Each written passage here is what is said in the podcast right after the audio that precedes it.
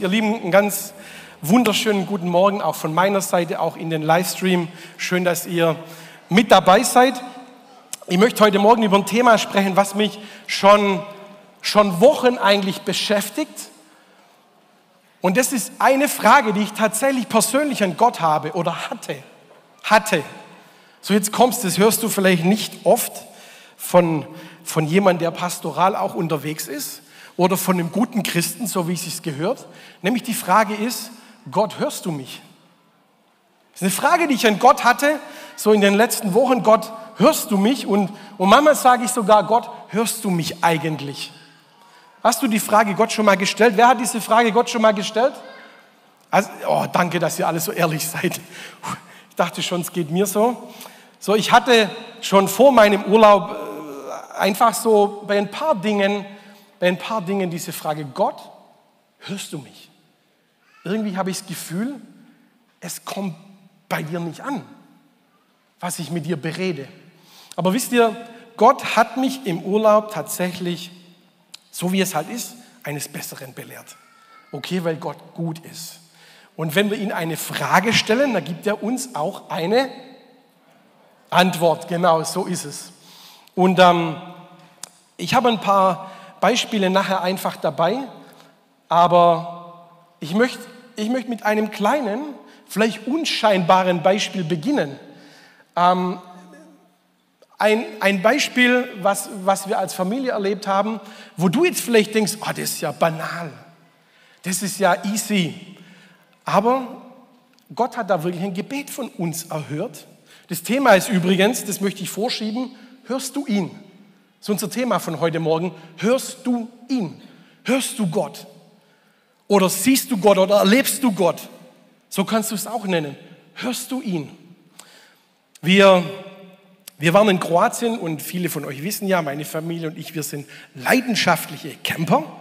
So nicht mit Zelt, ein bisschen eine Stufe drüber. Wir haben einen Wohnwagen und ähm, wir lieben das total, da hinzufahren, wo es schön warm ist und wir haben uns dieses Jahr Kroatien ausgesucht und, ähm, und auf diesem Campingplatz, auf dem wir waren, wir waren da schon ein paar Mal und es gibt auf diesem kleinen, schnuckeligen Campingplatz wirklich sehr schön, sehr schön. Wenn ihr wissen wollt, wo er ist, kommt nachher auf mich zu. Dann kann ich es euch sagen, okay? So, ähm, richtig schöner Campingplatz mit ganz kleinen, so versteckten Buchten und es gibt auf diesem Campingplatz, so wir hatten reserviert, aber du kannst, nicht, du kannst keinen Platz reservieren, nur ganz allgemein, dass du einen Platz bekommst. Und es gibt auf diesem Campingplatz drei extrem perfekt himmlische, schöne Plätze. Stellplätze, so richtig schöne Plätze. Darf ich fragen, wer von euch geht campen? Ah, das sind schon einige. Ich, ich, ich gratuliere euch dazu. Das ist schön. Ähm, und da wisst ihr vielleicht, was ich meine. Es, und, und einer von den drei Plätzen, das ist, Leute, das ist der perfekte Platz, um Urlaub zu machen. Besser geht's nicht. Es ist eine kleine Bucht, eine ganz kleine Bucht. Und in dieser Bucht, da haben nur drei Wohnwägen Platz. Nur drei. Nicht mehr. Da kommt sonst gar niemand anderes hin. Und wir wollten Platz wir wollten einen von diesen Plätzen. Also was haben wir gemacht schon vor dem Urlaub? Habe ich gedacht, okay, wenn wir den wollen, ist, eine, ist vielleicht eine Banalität, ist vielleicht auch gar nicht so wichtig, aber ich habe zu meinen Jungs gesagt, komm, wir beten jetzt jeden Abend, dass Gott uns genau den richtigen Platz gibt für uns als Familie. Also haben wir gebetet, jeden Abend, jeden Abend. Wir kommen an in Kroatien an der Rezeption, ich melde uns an und ich wusste schon, es ist dieser Platz, den ich eigentlich in meinem tiefsten Inneren haben möchte, in dieser Bucht. Und, ähm, und dann sehe ich in der Rezeption auf, meinem, auf meiner Karteikarte, da steht die Nummer drauf von diesem Platz. Ihr Lieben, das ist, und wir hatten dann zwei wundervolle Wochen, absolute Ruhe in dieser Bucht, schön Hängematte, du schaust raus aufs Meer, wenn du Glück hast, siehst du Delfine, es stört dich niemand, einfach traumhaft. So, und was will ich damit sagen? Ich will damit sagen, Gott hört. Gott hört. Die Frage ist, es war ein Gebet von meinen Jungs und von mir. Die Frage ist, haben wir Gott hinterher auch ernst genommen, dass er das Gebet erhört hat und sich auch um diese Kleinigkeiten des Lebens, des Alltags kümmert, ihr Lieben? Die Frage ist, hören wir ihn, sehen wir ihn, nehmen wir ihn wahr? Das ist die Frage. Hörst du ihn? Hörst du Gott? Ich habe uns eine Bibelstelle mitgebracht aus Micha 6 und zwar nur einen Vers, den Vers 8. Und da steht, es ist dir gesagt, Mensch, was gut ist und was der Herr von dir fordert, nämlich Gottes Wort halten und Liebe üben und demütig sein vor deinem Gott. So hier steht, es ist dir gesagt. Es ist dir gesagt. Das bedeutet, Gott, Gott hat schon gesprochen, ihr Lieben. Ist also eigentlich nichts Neues. Es ist, es ist nichts Neues. Es ist dir gesagt, Mensch, was gut ist. Gott hat schon gesagt, was gut ist. Die Frage ist, die Frage ist aber immer, haben wir gehört? Haben wir Gott gehört, was er gesagt hat? Und die zweite Frage ist, wenn wir gehört haben, was machen wir damit? Wie gehen wir damit um, wenn wir, wenn wir Gott gehört haben, wenn wir Gottes Stimme gehört haben? Ist eine berechtigte Frage, oder? Also ich stelle sie dir persönlich. Wenn du Gottes Stimme gehört hast, was machst du damit? Wie gehst du damit um? Lebst du einfach deinen Alltag weiter, dein Leben weiter, so wie es bisher war? Oder lässt du dich auf das ein, was Gott zu dir gesagt hat? Das ist die Frage. Ein paar Verse vor, vor diesem Vers in Micha, da wird die Geschichte von Bileam zitiert. Und ihr könnt sie auch nachlesen, ich erzähle sie ganz kurz in groben Zügen. Könnt ihr nachlesen in 4. Mose ab Kapitel 22. Biliam war, es war kein Prophet, es war eher ein Wahrsager damals. Und zur damaligen Zeit hat König Balak regiert, der König über, über Moab. Und ähm, Balak wollte Israel auslöschen, wollte Gottes Volk auslöschen. Er wollte Gottes Volk verfluchen, verfluchen. Also was hat er gemacht? Er, er wollte das nicht selber machen. König macht das natürlich nicht selber. Er macht sich ja die Hände nicht schmutzig. Also schickte er Boten zu Biliam. Und die Boten sollten Biliam ausrichten, Biliam, verfluche Israel. Verfluche Israel. So was hat Biliam gemacht? Er konnte Gottes Stimme hören. Biliam konnte Gottes Stimme hören. Biliam hat angefangen, Gott zu suchen, Gott zu fragen. Gott, ich habe diese Anfrage. Ich soll Israel verfluchen. Wisst ihr, was Gott gesagt hat? Du sollst Israel, mein Volk, nicht verfluchen. Du sollst es segnen. Das sollst du tun. Also ging Biliam mit dieser göttlichen Antwort zurück zu den Boten. Die Boten nahmen die Antwort mit wieder zum König Balak. Und die Boten sagten dem König, pass auf, Biliam verflucht Israel nicht. Er verflucht es nicht. Wir sollen es segnen. Dann hat der König Balak hat noch ranghöhere Boten, also die richtig was zu sagen hatten, die richtig Rang und Namen hatten, die hat er wieder zu Biliam geschickt mit der gleichen Frage. Hey Biliam, komm, verfluche Israel. Wisst ihr, was Biliam gemacht hat? Er hat sich nicht auf die Antwort, die er von Gott schon bekommen hatte, bezogen. Er hat ja schon eine Antwort bekommen. Er hat Gott nochmal befragt. Er hat Gott ein zweites Mal befragt. Und wisst ihr, was Gott gesagt hat? Geh los, aber tu nur das, was ich dir sage. Gott hat ihn gewähren lassen. Gott hat ihn einfach gewähren lassen. Also hat sich Biliam auf seinen Esel gesetzt, ist losgeritten mit seinem Esel. Verrückte Geschichte, ich sage es euch gleich. Wenn, ihr die Geschichte nicht, wenn euch die nicht so geläufig ist, 4. Mose lässt sie nach. Verrückte Geschichte ist er losgeritten. Was ist passiert? Auf einmal bleibt der Esel, auf dem Biliam geritten ist, der bleibt einfach stehen. Ganz stur wie Esel halt sind, bleibt er stehen, weil der Esel hat etwas gesehen. Gott hatte einen Engel Biliam und seinem Esel in den Weg gestellt, sodass er nicht mehr weiter, weiter reiten konnte mit einem großen Schwert. Der Esel hat diesen Engel Gottes gesehen und hat angehalten. Biliam hatte den Engel nicht gesehen, hat ihn nicht gesehen. Und, und Biliam fängt an zu schimpfen, zu fluchen, seinen Esel sogar zu schlagen. Geh weiter, geh weiter. Irgendwann ist der Esel dann weitergelaufen. Dann hat Gott wieder einen Engel ihm in den Weg gestellt. Zweites Mal hält der Esel an, ganz stur wie Esel sind. Biliam schimpft wieder über seinen Esel, schlägt seinen Esel. Esel geht irgendwann weiter mit Biliam auf seinem Rücken. Dann kommt drittes Mal. Der Esel kommt nicht mehr weiter. Sogar einer, äh, klemmt sich ein in einer schmalen Gasse und Biliam rastet quasi aus. Er rastet aus, schlägt seinen Esel möglicherweise fast zu Tode.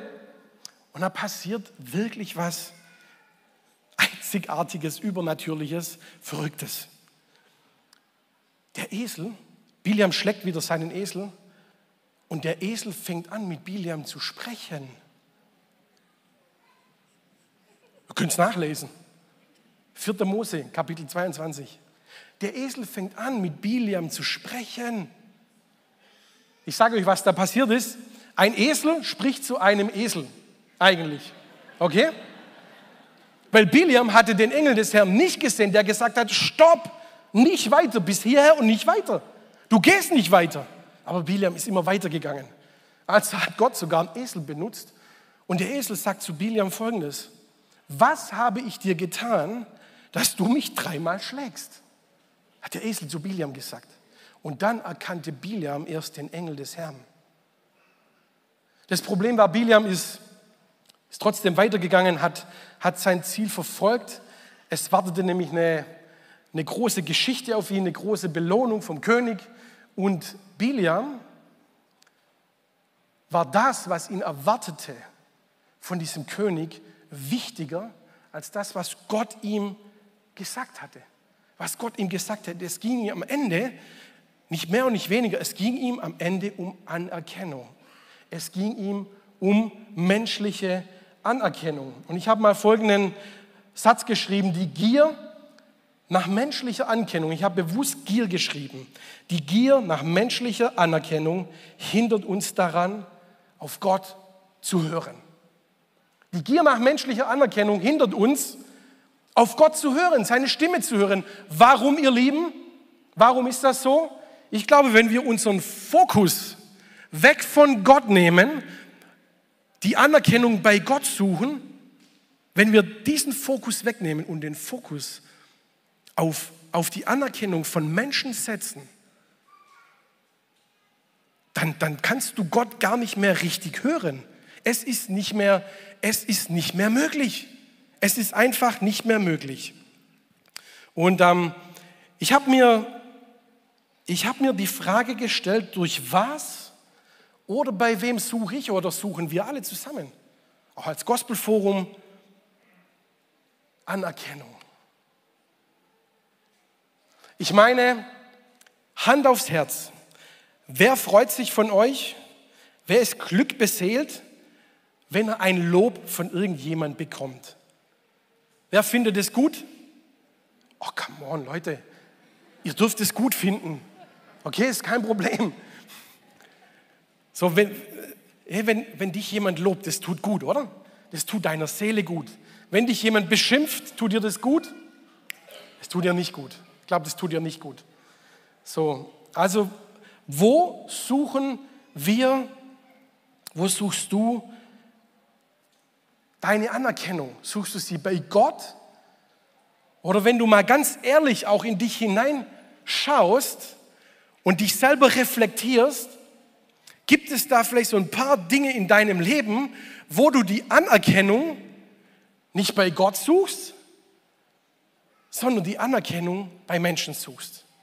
Gibt es da vielleicht so ein, so ein paar Dinge in deinem Leben? Zum Beispiel, ich habe drei Beispiele. Vielleicht bist du von deinen Eltern nur gelobt worden, wenn du, ich nenne es mal, wenn du herausragende, fast schon übernatürliche Leistungen vollbracht hast. Und das treibt dich jetzt auch, weil du weißt, nur dann gibt es Lob, nur dann gibt es Anerkennung. Das treibt dich jetzt auch quasi zu einer, zur Höchstleistung an. Und zwar so, dass es dich schon stresst und es ungesund für dich wird. Kann das sein?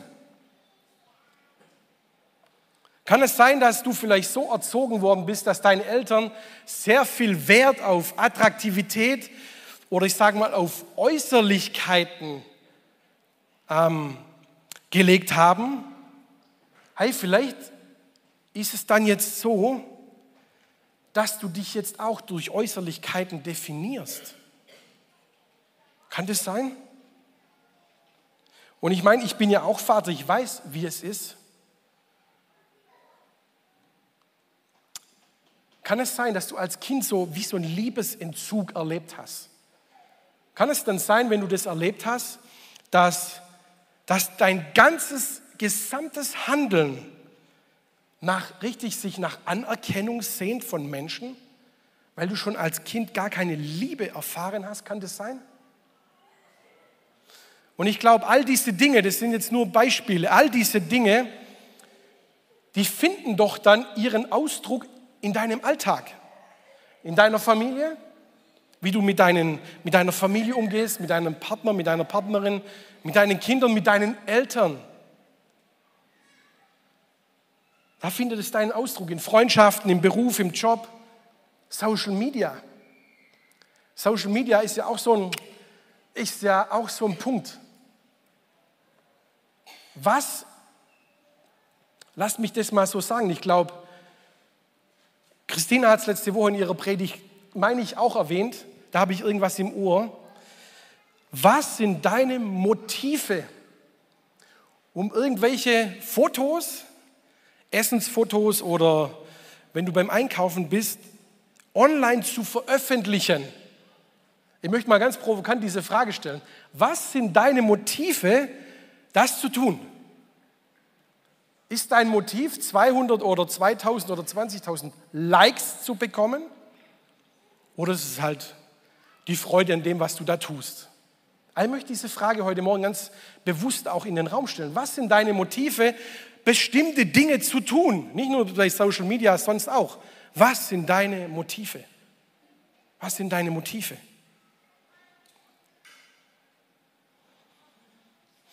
Und ich glaube, ich glaube, dieses, wenn wir so dieses ein übermäßiges, einen übermäßigen Bedarf an Anerkennung haben, dann glaube ich, hindert uns das, auf Gott zu hören. Gott wahrzunehmen, Gott zu sehen in all seiner Schönheit. Warum? Weil wir den Blick auf etwas ganz anderes richten, was Gott völlig fremd ist. Wir richten den Blick auf menschliche Dinge und weg von Gott. Und ich glaube, deshalb können wir Gott dann nicht richtig hören. Die gute Nachricht ist ja bei all diesen Dingen, es gibt bei Gott immer Heilung. Es gibt immer Wiederherstellung. Es gibt Herstellung von Identität. Weil Gott will uns seine Identität geben. Seine Identität, ihr Lieben.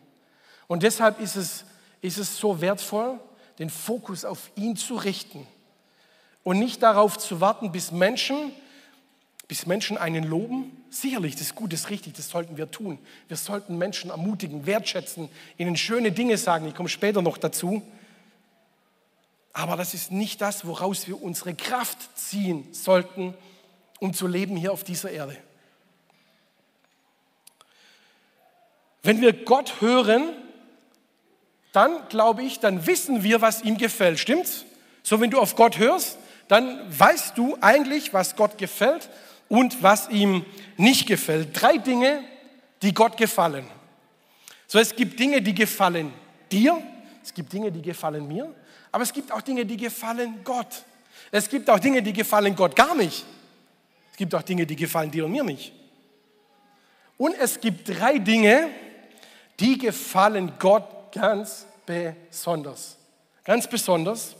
Und wenn wir uns nochmal Micha 6 anschauen, es ist dir gesagt, Mensch, was gut ist und was der Herr von dir fordert, nämlich Gottes Wort halten, das ist das Erste.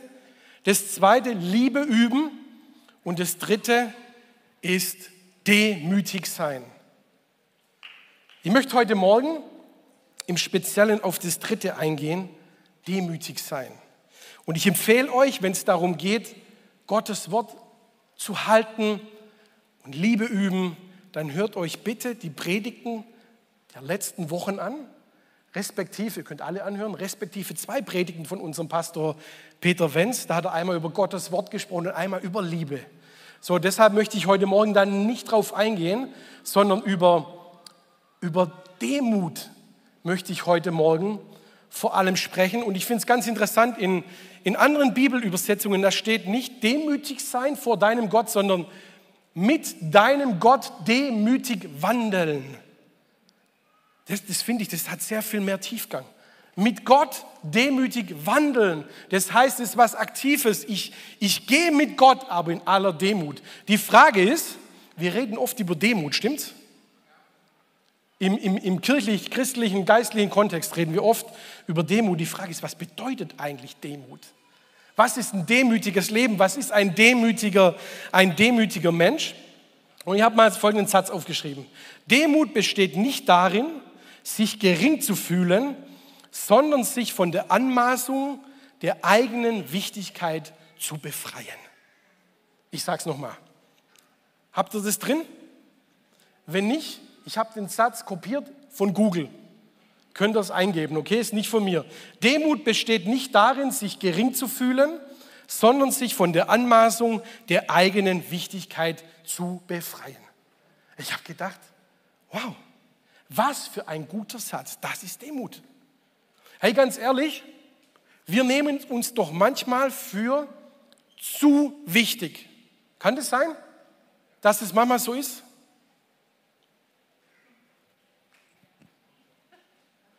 Kommen so ein paar, ein paar rutschen so ein bisschen unangenehm auf den Stuhl. So, ich glaube, das ist schon so. Und dann habe ich mir überlegt, jetzt in der Vorbereitung auf die Predigt, was ist das Gegenteil von Demut? Wir rollen das mal von der anderen Seite auf. Das Gegenteil von Demut ist Hochmut oder Stolz. Das ist das Gegenteil. Und ähm, habe mir ein paar Synonyme rausgesucht oder Eigenschaften von Hochmut. Was sind Eigenschaften von Hochmut? Ich lese es euch mal vor. Affektiertheit. Affektiertheit. Eitelkeit, Hochnäsigkeit, Respektlosigkeit, Selbstgefälligkeit, Selbstüberschätzung, Wichtigtuerei oder eben Stolz. Und ich möchte euch eins sagen, Stolz, Stolz fragt immer, wer hat Recht? Demut fragt immer, was ist das Richtige? Stolz fragt, wer hat Recht? Demut fragt, was ist das Richtige? Ist doch interessant, wenn du, wenn du demütig bist in einer Situation, wo es darum geht, äh, ja, was ist denn jetzt gut? Ist jetzt deine Meinung richtig? Und, und du versuchst es durchzuboxen. Oder du gehst in Demut einen Schritt zurück und du fragst, naja, nicht du oder du hast recht, sondern du fragst, hey, was ist eigentlich richtig jetzt zu tun? Unabhängig von, von meiner Denkweise, unabhängig von meiner Meinung. Was ist das Richtige jetzt zu tun? Ihr Lieben, das ist das Richtige. Und ich glaube, ich glaube, wenn wir demütig sind, dann glaube ich, Demut führt zu Sanftmut. Und Sanftmut führt immer zu Frieden. Und das ist doch das, wonach wir Menschen uns eigentlich sehnen. Wir sehnen uns nach Frieden. Wir sehnen uns nach Frieden in unserem Herzen, in unserer Gesellschaft, auf unserer Welt. Wir sehnen uns nach diesem göttlichen Frieden, weil das ist ein echter Friede. Das ist kein Waffenstillstand, sondern das ist echter Friede. Und mit Demut können wir dahin kommen. So was zeichnet einen demütigen Menschen aus? Da habe ich, es ist nicht vollständig. Aber ich glaube, Gott hat mir einfach ein paar Dinge aufs Herz gegeben. Fünf Dinge, die möchte ich euch kurz weitergeben. Was zeichnet einen demütigen Menschen aus? Erstens Wertschätzung und Respekt anderen gegenüber. Ich habe eine Klammer gesetzt. Auch wenn dein Gegenüber eine ganz andere Meinung vertritt.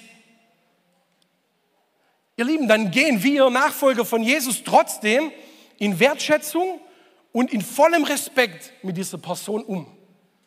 So, wir diskriminieren sie nicht, wir reden sie nicht schlecht, sondern wir schätzen, wir schätzen diese Person wert.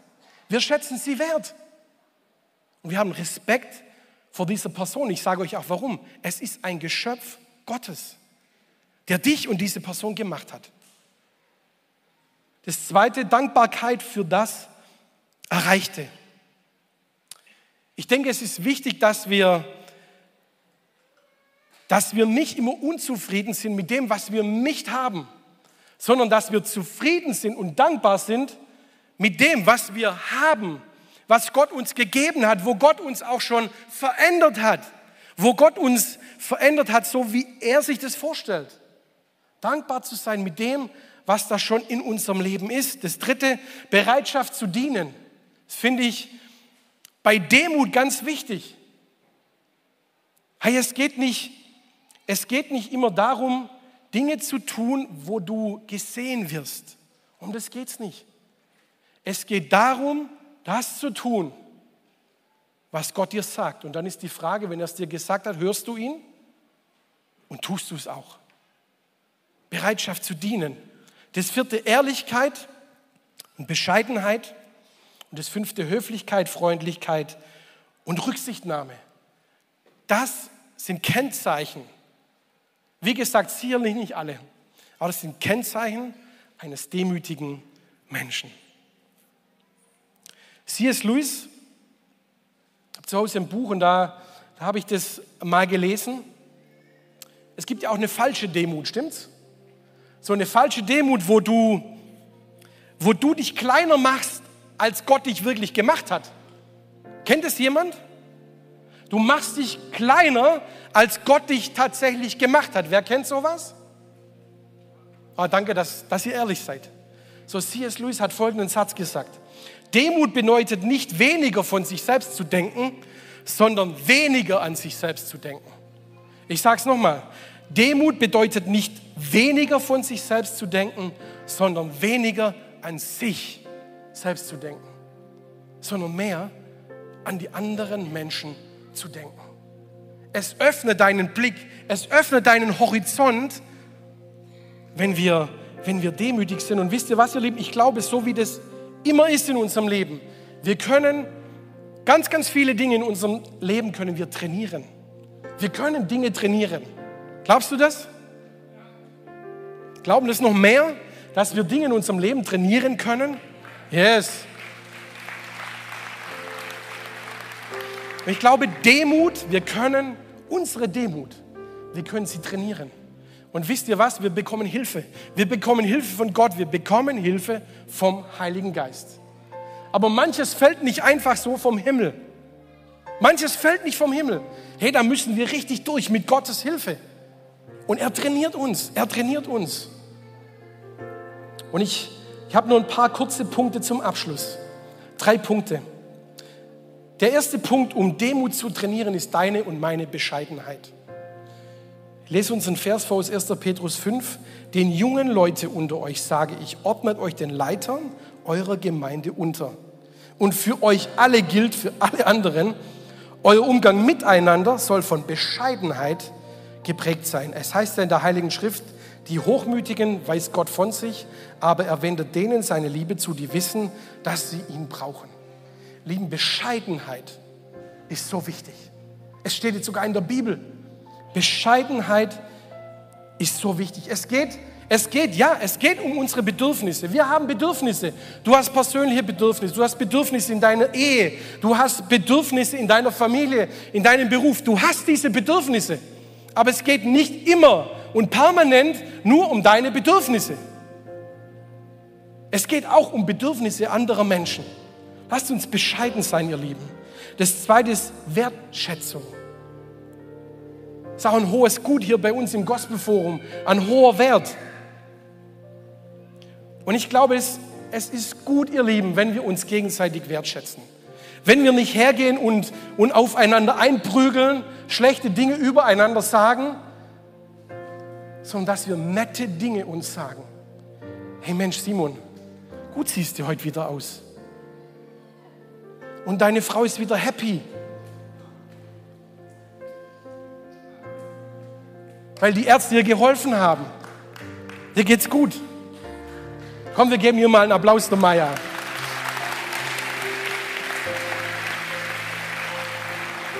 Lieben, lasst uns gegenseitig nette, schöne Dinge sagen. Ich möchte uns eine Hausaufgabe mitgeben und zwar direkt nach dem Gottesdienst. Direkt nach dem Gottesdienst. Such dir fünf bis zehn Leute aus. Kurzer Smalltalk und sag doch fünf bis zehn Leuten was Nettes, was Schönes. Frag mal nachher jemand, hey, was kochst du heute Mittag? Vielleicht gibt er dir die Antwort, Maultaschen mit Kartoffelsalat. Dann lobst du ihn und sagst, yes, das ist das Schwabenland. Sehr schön. Okay? Sagt den Menschen was Nettes, das ist ermutigend. Lasst uns nicht auf unseren Fehlern rumreiten, sondern lasst uns gegenseitig ermutigen. Das bedeutet nicht, dass wir mit anderen Menschen über ihre Fehler sprechen können. Das bedeutet es nicht. Aber lasst uns in Liebe und in Wertschätzung und in Respekt miteinander reden. Überleg mal, sogar Petrus oder Jesus, wie er mit Petrus umgegangen ist.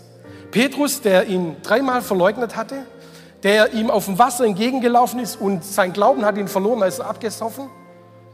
Oder Jesus sagt sogar zu ihm, weiche von mir, Satan, als er Petrus sieht in einer bestimmten Situation. Und trotzdem lobt Jesus Petrus und er sagt sogar noch einen Satz hinten dran und weißt du was, Petrus, auf dir werde ich meine Gemeinde bauen. Ihr Lieben, Jesus hätte genug Gründe gehabt, um nicht Gemeindebau zu machen mit Petrus mit diesem fehlbaren Menschen. Genug Gründe hätte er gehabt, aber er hat es getan. Er hat es getan. Er hat das Gute in Petrus gesehen. Das ist so wichtig, ihr Lieben. Und das Dritte und das Letzte, Größe. Und es klingt vielleicht widersprüchlich, aber wer Demut beweist, der gewinnt an Größe. Ein demütiger Mensch hat wahre Größe im Königreich Gottes. Königreich Gottes.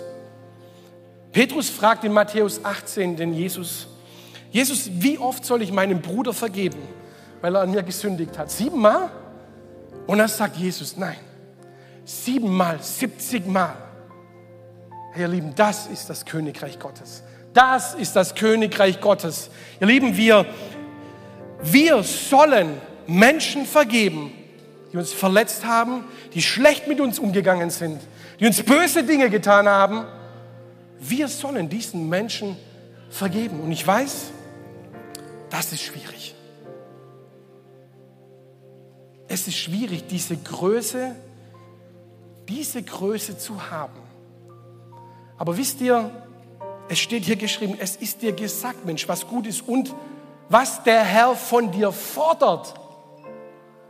Dann die drei Dinge und am Ende demütig sein. Es, Gott fordert von uns, diese Dinge.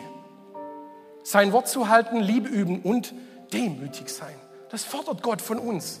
Das ist kein Wunschkonzert, ihr Lieben. Das ist sein Herz. So ist sein Königreich. Ein Reich der Liebe und der Vergebung und der Versöhnung.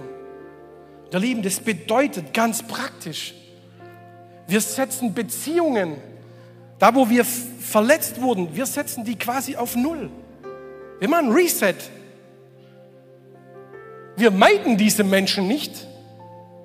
Wir setzen die Beziehung auf Null. Also denkt das mal durch, was das bedeutet. Jemanden zu vergeben, das ist das eine. Schnell gesagt, aber verzeihen und vergessen, das ist das andere. Dinge einfach, Dinge einfach wegzuwischen, das geht nur mit der Liebe von Jesus. Es ist dir gesagt, Mensch. Hörst du ihn? Hörst du Gott, wenn er zu dir spricht? Hast du den Fokus auf ihn? Hast du deine Augen, deinen Blick auf ihn gerichtet?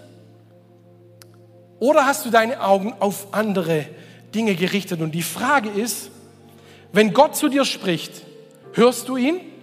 Und wenn ja, was machst du damit? Wie weit gehst du mit deinem Gott? Wie weit bist du bereit, mit deinem Gott zu gehen? Bist du bereit, mit deinem Gott übers Wasser zu gehen? Bist du bereit dazu? Mit deinem Gott zu gehen, wenn er spricht, wie weit gehst du? Wie weit gehst du?